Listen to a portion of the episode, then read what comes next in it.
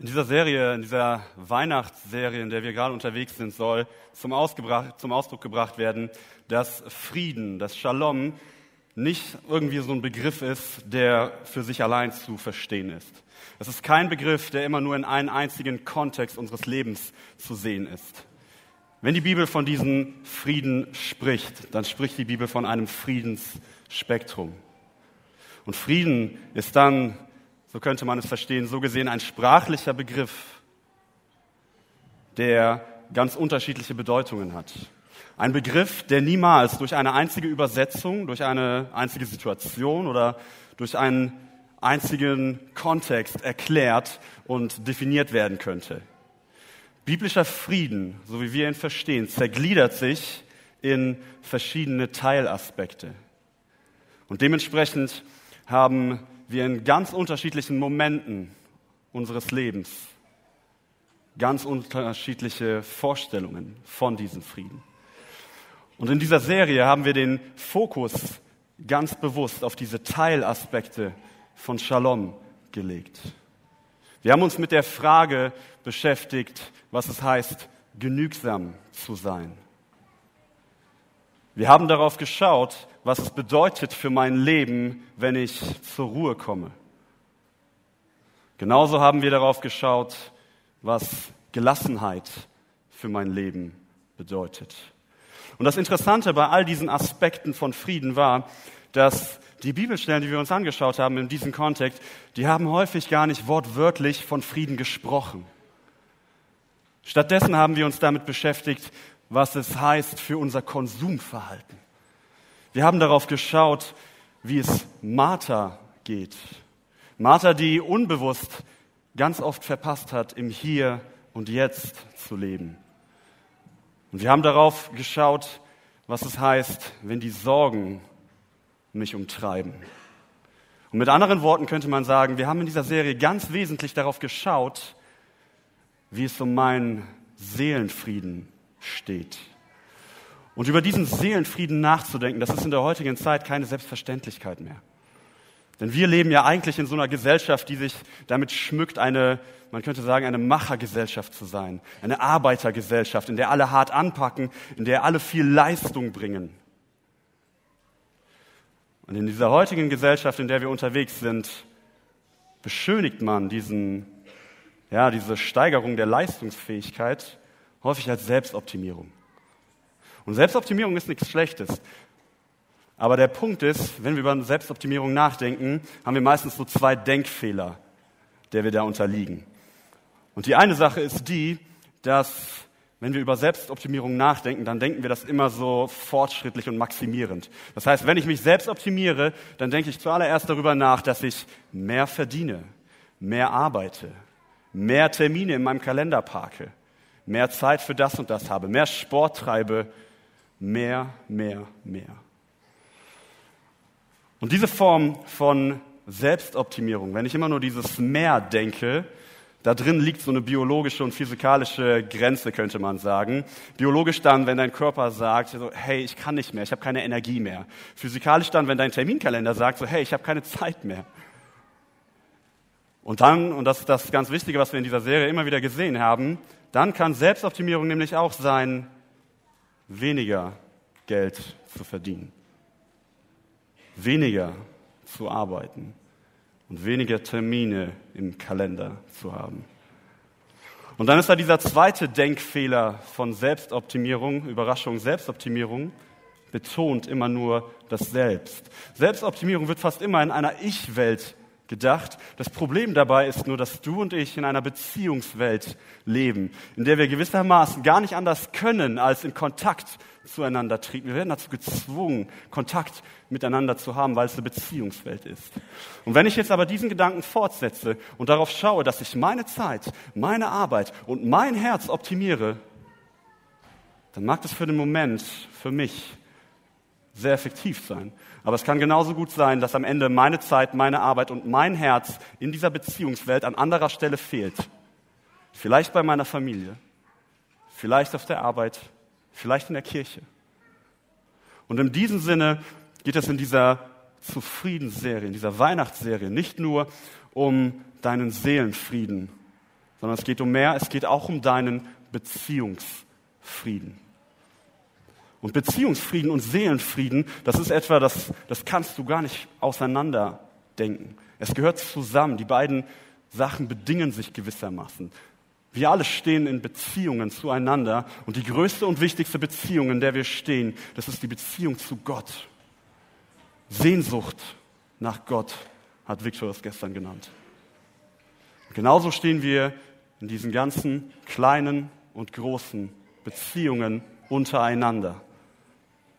Und diese Beziehungen, die haben ein ziemlich bedeutsames Merkmal, nämlich die, dass so eine Beziehung gar nicht dazu in der Lage ist, sich selbst aufrechtzuerhalten. Das heißt, du bist verantwortlich dafür, dass Beziehungen in deinem Leben gesund bleiben. Oder wie man so oft sagt, wir sind dafür verantwortlich, dass Beziehungen gepflegt werden. Und dabei wird schon so etwas so ein bisschen deutlich bei diesem Gedanken, Frieden, dein Seelenfrieden, dein Shalom, das ist etwas, das im Laufe deines Lebens auch Schaden nehmen kann. Und dort, wo du in deinen Frieden Schaden nimmst, da braucht es früher oder später auch Heilung.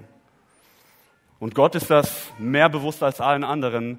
Und das war diese Weihnachtsbotschaft. Denn er kommt in diesem Friedensangebot wieder auf dich zu, wird Mensch, geht irgendwann ans Kreuz für dich im Sinne, dieser, in dieses, im Sinne dieses Heilungsprozesses. Aber Gott denkt das gar nicht so egoistisch, könnte man meinen, denn er bezieht dich von Anfang an in diesen Prozess mit ein. Er bezieht dich damit hinein, dass du auch selbst jemand bist, der an diesem Heilungsprozess teilhaben kann. Oder man könnte sagen, du bist jemand, der an diesem Frieden, an diesem Shalom mitarbeitet. Frieden ist nichts in deinem Leben, was einfach so passiert. Du gestaltest Frieden in deinem Leben, damit etwas passiert. Und Jesus bringt dieses aktive Gestalten in der Bergpredigt auf den Punkt, als er, man könnte sagen, so eine Wortneuschöpfung benutzt und seine Zuhörer als Friedensstifter bezeichnet. Wortneuschöpfung darum, weil er gewissermaßen ein, ein, ein Wort benutzt, das wir tatsächlich nur an dieser einen Stelle in der Bibel finden. Je nach Übersetzung wirst du es noch woanders finden, aber das Originalwort gibt es nur hier. Und Jesus ist das Wort Frieden allein zu wenig, so scheint es. Und er hängt an dieses Wort Frieden noch ein weiteres Wort dran. Ein Verb, das wir mit tun oder machen übersetzen würden. Und er nennt seine Leute, die ihm zuhören, Friedensmacher, Friedensstifter um genau diese Aktivität des Gestaltungsprozesses für alle zu betonen. Frieden bedeutet also auch, dass du etwas für diesen Frieden tun kannst, vielleicht sogar musst. Wir haben gesagt, Beziehungen müssen gepflegt werden und in genau diesem Kontext ist dieses Jesus-Wort Friedensstifter hier zu verstehen. Gleichzeitig stellt sich aber auch die Frage, warum? Warum soll ich Friedensstifter sein? Warum ist Jesus das so wichtig, dass er ein neues Wort dafür findet, dass er es in diese Predigt hineinpackt? Und zum einen nimmt Jesus damit schon Bezug zu Gott selbst. Denn immer wieder lesen wir über Gott, dass er ein Gott des Friedens ist. Gott selbst hat Frieden in sich. In dieser gelebten Beziehung aus Vater, Sohn und Heiligen Geist, die in ihm lebt. Er selbst hat diesen Shalom in sich. Gott selbst ist aber auch Friedensstifter, indem er Mensch wurde, ans Kreuz ging und dich in diesen Prozess mit hineinholt. Schon in der Schöpfung offenbart sich Gott als jemand, der Frieden stiften will. Als er auf diese leere, wüste Welt schaut, auf diese Unordnung und aus diesem Chaos Licht erschafft. Frieden. Und es geht so weit, dass er schließlich sagt, und jetzt schaffe ich den Menschen nach meinem Bilde. Ebenbild Gottes lesen wir. Und für mich persönlich ist es vielleicht der spektakulärste Begriff in diesem Schöpfungsbericht, diese Ebenbildlichkeit, dass Gott selbst als Blaupause für dich diente. Und wenn wir über diese Ebenbildlichkeit nachdenken, was es bedeutet, dann könnte man kurz sagen, da sind zwei Bedeutungen drin. Zum einen ist es die, dass wir in dieser Ebenbildlichkeit Gott ähnlich sind und zum anderen, dass wir ihn repräsentieren. Das bedeutet für dein Leben, in deinem Ähnlichsein, in dem, dass du Gott ähnlich bist, dass du seinen inneren Frieden, sein Shalom, kannst du den ebenfalls erleben. Und gleichzeitig will, die, will Gott diesen Frieden aber auch in dir stiften. Und in der Tatsache, dass du Gott repräsentierst, dürfen wir diesen Frieden sogar weitergeben. Friedensstifter sein. Und genau dieses Weitergeben des Friedens, das ist etwas, was Jesus für seine Jünger sehr deutlich machte. Damals, als er sie aussandte, da sagte er ihnen, wenn ihr unterwegs seid, wenn ihr Menschen trefft, dann sagt nicht Hallo, fallt nicht in Smalltalk. Klar, wahrscheinlich haben die trotzdem irgendwie Hallo gesagt, aber er sagt ihnen, wenn ihr Menschen trefft, dann sagt diesen Menschen, Friede sei mit diesem Haus. Und dann sagt Jesus weiter zu seinen Jüngern, wenn dort in diesem Haus jemand bereit ist, diesen Frieden, den ihr bringt, zu empfangen, dann wird dieser Frieden auf dieser Person bleiben. Und das ist ein ganz interessantes Wort. Jesus spricht davon, dass Menschen seinen Frieden empfangen werden. Und wenn du das weiterdenkst, merkst du, dort, wo etwas empfangen werden kann oder soll, da braucht es immer zuerst einen Sender. Und dementsprechend beruft Jesus seine Jünger, seine Freunde hier zu Sendern des Friedens. Umgemünzt auf dich heißt das, Jesus beruft dich dazu, Friedensstifter zu sein. Und diese Frage nach dem, warum soll ich Friedensstifter sein, die wird von Jesus aber noch detaillierter beantwortet. An anderer Stelle spricht Jesus nämlich auch von diesen Aspekten. Wir haben in dieser Reihe immer wieder gesehen, dass dieser Shalom-Gedanke so eine Ganzheitlichkeit umfasst. Das eine ist nicht ohne das andere zu denken, aber das Problem ist immer wieder, dass wir in Kontrast zu unserem gesellschaftlichen Umfeld geraten. Und während die Gesellschaft uns so ein bisschen in so nur eine Ecke drängt und von Sachen wie Effizienz, Optimierung und Konsum spricht, leitet uns Jesus eigentlich in eine andere Richtung, weil er ziemlich genau weiß, dass dieser Konsum und diese Effizienz, die dir versprochen wird, dein Herz niemals erfüllen kann. genau deswegen sagt Jesus etwas über diese Angelegenheit. Er sagt nämlich, was ich euch zurücklasse, ist Frieden. Ich gebe euch meinen Frieden. Ich bin Frieden, hat André eben gesagt. Und einen Frieden, wie ihn die Welt nicht geben kann, bekommt ihr von mir. Und wenn du jetzt überlegst, in welcher Zeit Jesus diese Worte gesprochen hat, finde ich es hochinteressant, dass er schon damals in seinem Setting, in seiner Zeit, als die Welt komplett anders aussah als heute, diese Worte wählt und sagt, ich weiß ganz genau, es wird eine Welt geben, die wird dich mit Friedensversprechen und mit Friedensangeboten bombardieren. Und du wirst wählen müssen aus diesen Angeboten. Aber vielleicht sind diese Angebote nur etwas Vorgegaukeltes. Also nochmal die Frage, warum bin ich, warum bist du Friedensstifter? Warum beruft Jesus dich? Weil er ganz genau weiß, dass du in einer Welt lebst, die dir so unendlich viele Friedensangebote macht. Und gleichzeitig weiß er aber, dass dein Herz nur an diesen einen, durch diesen einen Glauben an Gott selbst erfüllt werden kann. Und ja, es passiert immer wieder, dass wir unsere Herzen glauben, trotzdem zu füllen. Wir können unsere Herzen sogar vollstopfen in dieser Welt mit ziemlich vielen schönen Dingen. Es kann unsere astronomisch hohe, unser, unser Gehalt sein. Es kann die Karriere sein, die ich einschlage. Es kann genauso gut Macht sein, die ich über andere Menschen ausübe. Sei es in meiner Familie, sei es als Führungsposition auf der Arbeit, sei es in meiner Kirche.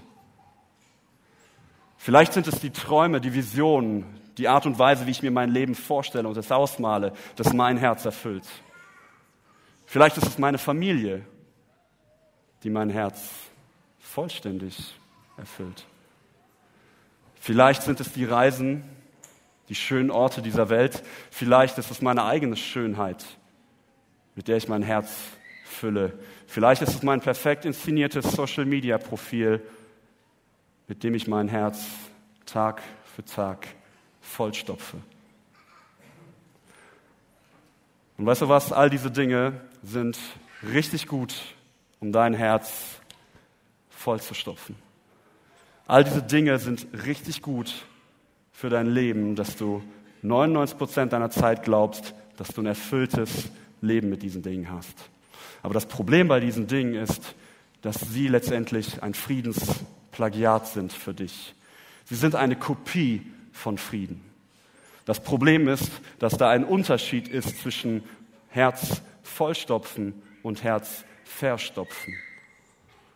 Das Problem ist, dass mein Herz vielleicht sogar unbewusst mit falschen Inhalten gefüllt werden kann, die es einfach nur überfüllen, sodass Gottes Stimme in diesem Herzen gar nicht mehr so richtig durchkommt und keinen Raum hat.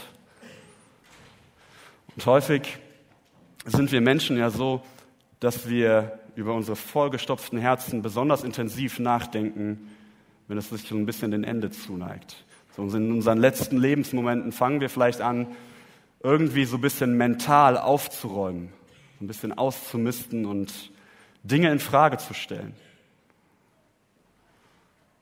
Und dann kann es sein, dass wir in diesen letzten Momenten vielleicht doch den Glanz von Social Media in Frage stellen. Merken, dass unsere Schönheit doch vergänglich war und dass ich mich an die meisten Reisen kaum noch erinnere. Und dass vielleicht sogar meine Familie mein Herz nicht vollständig erfüllt hat. Und dass ich eigentlich nie wirklich Macht hatte. Und auch meine Karriere, meine Träume und mein Geld vermochten es nicht, dieses Herz zu füllen. Und dann kann es sein, dass wir in diesen letzten Momenten unseres Lebens ganz drastisch vor dieser Bewusstheit stehen dass ich mir gewissermaßen so eine Glaubensfrage in diesen letzten Momenten stelle. Was kommt denn jetzt? Glaube ich, dass jetzt dieses Nichts kommt? Oder glaube ich, dass nach meinem Tod es erst richtig losgeht in meinem Leben?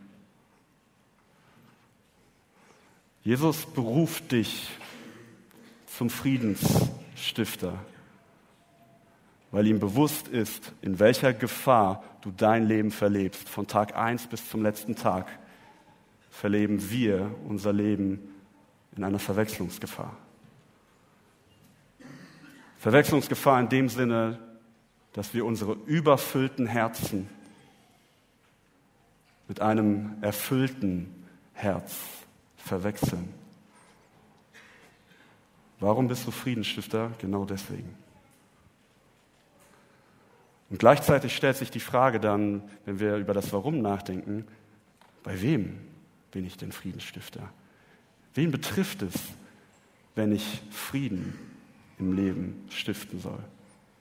Und die Antwort darauf ist überraschenderweise recht kurz, denn Paulus sagt es ganz deutlich, mit allen. Mit allen Menschen sollst du in Frieden leben. Wenn du Friedensstifter bist, dann bist du das nicht in einem einzigen Kontext deines Lebens. Dann bist du das nicht bei ausgewählten Personen, auch nicht bei den Personen, die du besonders gern hast. Friedensstifter bist du grundsätzlich bei allen Menschen und in jeder Situation deines Lebens. Beziehungsfrieden, das haben wir gerade gesagt, das ist etwas, das kann Schaden nehmen. Sei es in deiner Ehe, in deiner Familie, in deiner Kleingruppe, bei deinen Freunden, auf der Arbeit, ganz egal wo. Aber da, wo wir Menschen zusammenkommen, da verletzen wir uns. Da, wo wir Menschen zusammenkommen, braucht es Friedensstifter. Und das ist eine krasse Aussage, oder? Mit allen Menschen. Überall bin ich Friedensstifter. Und ich glaube, dieser Gedanke, dass Friedensstifter alle Menschen umfasst, das ist eine große Herausforderung für uns. Weil auf der einen Seite würden wir sofort zustimmen, wenn es um unsere Familien geht und um unsere Freunde. Natürlich bin ich dort Friedensstifter. Und natürlich bin ich dafür verantwortlich, dass es in meiner Familie keinen Zerbruch gibt, keine Verletzungen. Das würden wir alle sofort unterschreiben. Aber was ist mit den Menschen, die ganz offensichtlich schlechte Dinge tun? Bin ich dann auch Friedensstifter? Ist das auch alle Menschen? Bin ich auch da berufen, Friedensstifter zu sein? Und ich glaube, uns allen widerstrebt es ein Stück weit, Menschen zu lieben, die böse Dinge tun. Sei es der Diktator im Weltgeschehen, der einen unnötigen Krieg anzettelt. Sei es eine Person, die deinem Herzen sehr nah ist und dich irgendwie verletzt hat. Und vielleicht kennst du diese Momente, manchmal denkst du über diese Person nach und denkst so, hey, wenn dieser Diktator einfach nicht mehr wäre, würde es der Welt dann nicht viel besser gehen? Was wäre, wenn so eine geheime Spezialeinheit bei ihm reinmarschiert und ihn aus der Welt schafft? Wäre das nicht der größere Frieden für diese Welt? Vielleicht ertappst du dich sogar, wie du für so etwas betest. Oder vielleicht ist es dieser geliebte Mensch, der dich verletzt hat. Und eigentlich sagst du in dir drin, hey, das, diese Verletzung ist der Grund, warum ich diese Beziehung abbrechen kann. Ich kann das hinter mir lassen. Vielleicht denkst du sogar, jetzt kann ich dir Schaden zufügen, um diese Beziehungswaage wieder ins Gleichgewicht zu bringen. Und weißt du was? Wenn du diese Stimme in dir hörst, dann ist das sehr, sehr menschlich. Es ist sogar verständlich, wenn du diese Stimme hin und wieder in dir hörst. Aber erinnerst du dich an das Warum? Warum bist du Friedensstifter? Weil du Gott repräsentierst. Du bist nicht Gott, aber du repräsentierst ihn. Und der Unterschied zwischen diesen beiden Dingen ist der, dass Gott sein und dieses Gott repräsentieren unter anderem bedeutet, dass Gott weiterhin die Aufgaben für uns ausführt, zu denen wir Menschen gar nicht in der Lage sind. Repräsentieren bedeutet, dass du gar nicht die Fähigkeit hast, ein finales Urteil über einen anderen Menschen zu sprechen, sei es dieser Diktator, sei es diese geliebte Person aus deinem Leben. Und Paulus macht genau diesen Aspekt deutlich, denn wenn er davon spricht, dass du Frieden mit allen lebst, dann spricht er wenig später davon, dass dieses Ah, einen kleinen Punkt vergessen. Genau deshalb bleibt der Richterstuhl bei Gott, weil Gott eben dieses Sein für sich beansprucht, weil wir nur Gott repräsentieren und diesen Punkt des Richterstuhls gar nicht für uns beanspruchen können, auf diesem Stuhl zu sitzen. Und dann sagt Paulus über diesen Aspekt etwas. Er sagt nämlich, nachdem dieser Vers mit den allen Menschen weitergeht, sagt er ihnen, und da zitiert er Gott, das Unrecht zu rächen, das ist meine Sache. Das ist das, was Gott sagt. Unrecht und Recht voneinander zu trennen, das auseinanderzuhalten, zwischen Gerechtigkeit und Unrecht zu unterscheiden, das bleibt bei mir, das bleibt meine Aufgabe. Mach dir darum, final gesehen, keine Sorge. Und in dem Moment, wo Gott diesen Zuspruch macht, in dem Moment, wo Gott dir sagt, lebe mit allen Menschen in Frieden, befreit er dich von dieser Last des Richterstuhls.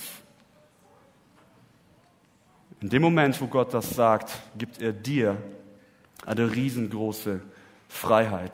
Er sagt dir, die Last trage ich für dich. Du lebst mit allen Menschen im Frieden, damit der Herr Frieden in deinem Herzen gewahrt wird. Und weißt du was? Weißt du, wer auch zu diesen allen Menschen gehört? Du selbst. Auch in dir selbst musst du Frieden stiften. Und das mag jetzt vielleicht so einen, so einen esoterischen Beiklang haben. Ja, ja, ich liebe dich zuerst selbst, bevor du andere liebst, aber das soll es an der Stelle gar nicht haben. Aber der Punkt ist der, dass je mehr Frieden du in deiner Seele hast, desto mehr Frieden kannst du letztendlich an andere Menschen weitergeben. Und hier merkt man wieder diesen Shalom-Gedanken, diesen Gedanken der Ganzheitlichkeit. Und hier spielen genau diese Aspekte mit in deinen Seelenfrieden hinein, dass du Genügsamkeit, Entschleunigung, Gelassenheit in deinem Leben erlebst, damit es sich auf deine Beziehungen auswirken kann. Denn je heiler deine Seele ist, desto mehr Heilung vermagst du in anderen zu bewirken. Und an dieser Stelle muss man ganz deutlich sagen, es geht dabei nicht darum, dass du perfekt bist. Es geht nicht darum, dass du ohne Sünde dein Leben verlebst. Es geht auch nicht darum, dass du die perfekte Beziehung zu Gott führst. All das musst du nicht, um anzufangen, ein Friedensstifter zu sein. Aber je mehr Frieden du in dir trägst, je mehr Frieden du in dir selbst hast, desto mehr Frieden kannst du letztendlich auch zu anderen bringen. Und wenn du Friedensstifter sein willst, dann bedeutet das auch immer ein Stück weit, dass du letztendlich aktiv wirst, Initiative ergreifst. Zum Beispiel, indem du einen ganz bewussten Blick auf das hast, was um dich herum passiert und Schwierigkeiten wahrnimmst, die in deinem Leben stattfinden, Konflikte wahrnimmst. Und hier wird deutlich, dass es nicht leicht ist, ein Friedensstifter zu sein. Jesus selbst hat in diesem Kontext einmal über sich gesagt, ich bin nicht gekommen, um Frieden zu bringen, sondern das Schwert.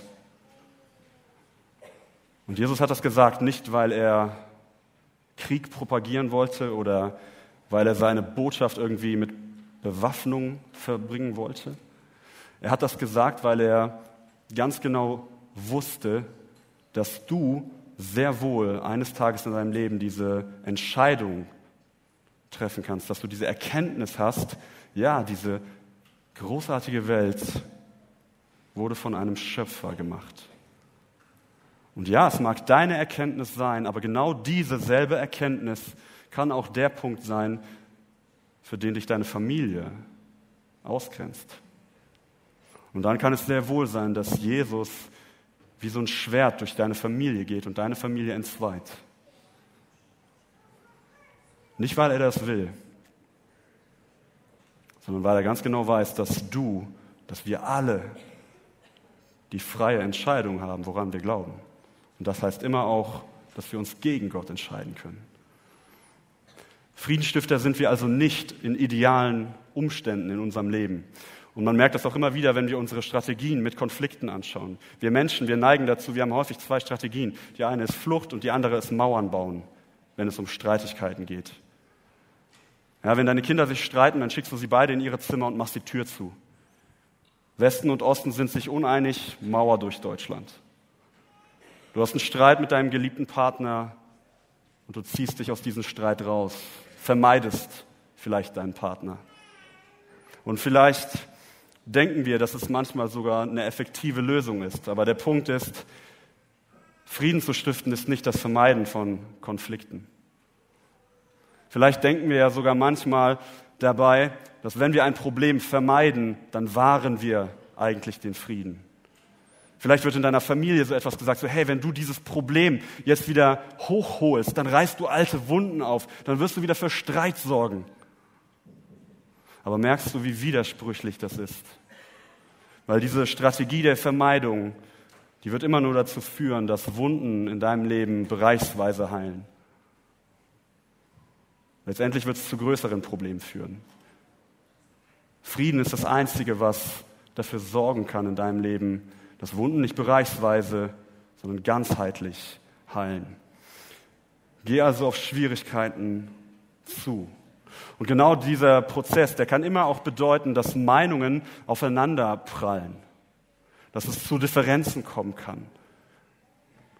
Gerade da, wo wir glauben, dass wir es vielleicht sogar besser wissen. Aber hier muss man eine ganz wichtige Unterscheidung treffen, denn Friedensstifter sein bedeutet eben nicht, dass ich jede Tat und jede Meinung im Sinne des Friedens befürworten muss. Und weiter, du verursachst keinen Unfrieden, wenn du einer Meinung oder einer Tat widersprichst, die nicht Gottes Wesen entsprechen. Das heißt, hier bei diesem Friedensstifter sein geht es gar nicht darum, dass du alles gut heißt. Es geht auch nicht darum, dass du alles, was um dich herum passiert, dass du das tolerierst, so im Deckmantel des Friedens. Wenn du Friedensstifter bist, dann kannst du sehr wohl widersprechen. Du kannst argumentieren, du kannst diskutieren, du darfst sogar streiten mit den Leuten, wenn du das in Liebe tust. Es kann immer auch bedeuten, dass Menschen dich als vermeintlichen Friedensstifter ablehnen. Jesus hat das seinen Freunden damals sehr deutlich mit auf den Weg gegeben, als er sie aussandte. Er sagte zu ihnen sinngemäß, hey, wenn ihr in so eine Situation kommt, dass ihr abgelehnt werdet, wenn jemand euren Frieden ignorieren möchte, dann schüttelt den Staub von euren Schuhen und zieht weiter. Und auch hier ist es wieder ganz wichtig zu sagen, das ist kein göttliches Prinzip, das Jesus seinen Freunden mit auf den Weg gibt. Das Prinzip ist sein Friedensstifter. Aber in diesem Prinzip steckt die Möglichkeit, dass du auf Ablehnung triffst. Und genau dann kann es eben auch bedeuten, dass du in dieser Ablehnung weiterziehst. Und er gibt ihnen das gar nicht so als mathematische Formel mit auf den Weg, wo er sagt so, hey, wenn ihr es einmal probiert habt, dann lasst es bleiben. Jesus ist sehr gewiss, was es bedeutet, Friedensstifter zu sein, nämlich, dass es ganz individuelle Kontexte gibt. Manchmal bist du Jahre dabei, ein Friedensstifter zu sein, ohne dass etwas passiert. Friedensstifter brauchen immer Beziehungen. Friedensstifter brauchen immer dieses Feingefühl, von dem Jesus spricht. Und zu guter Letzt bleibt zu sagen, liebe, bevor du zurückgeliebt wirst. Und das ist ein Aspekt des Friedenstifters sein, den Jesus ebenfalls in dieser Bergpredigt, die wir uns am Anfang angeschaut haben, anspricht. Und er spricht in diesem Moment in die ganz besondere Realität seiner Zuhörer hinein.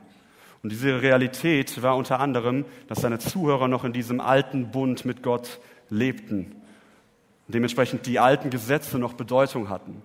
Und er wusste, dass seine Zuhörer, wenn sie die Nähe zu Gott suchten, wenn sie Gemeinschaft mit Gott haben wollten, dann konnten sie das unter anderem über Opfergaben, sei es am Passafest, sei es beim Laubhüttenfest, Pfingsten.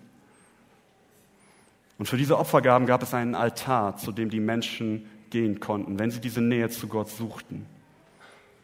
Und dann sagt Jesus in diese Realität hinein, hey, wenn du zu diesem Altar gehst, wenn du Gemeinschaft mit Gott haben willst, dann achte darauf, was dein Herz dir sagt. Und wenn du in diesem Moment dein Herz hörst, wie ein Konflikt in deinem Herzen brodelt, dann geh von diesem Altar wieder weg, sagt Jesus. Dann suche für den Moment nicht die Gemeinschaft mit Gott, sondern geh zu der Person, mit der du in diesem Konflikt stehst. Und schaff diesen Konflikt aus der Welt. Schaffe Frieden und dann komm zurück. Liebe zuerst, wenn du Friedensstifter sein willst.